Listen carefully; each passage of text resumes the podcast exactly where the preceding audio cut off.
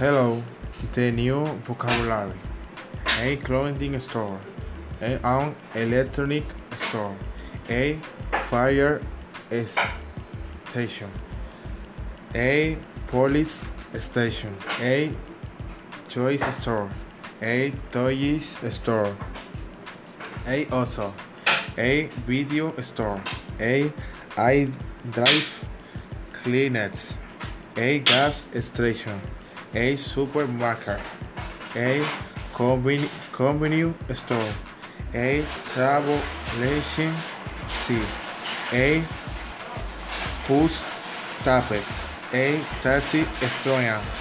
A pharmacy, A resta- restaurants. A newsstand. A school. A bank. A bookstore. Coas Street. Coas B Avenue. Dow Street.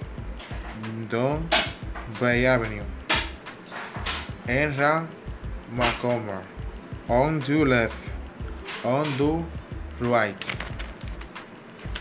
Next to the bank. Bay Drink Bookstore to Bank.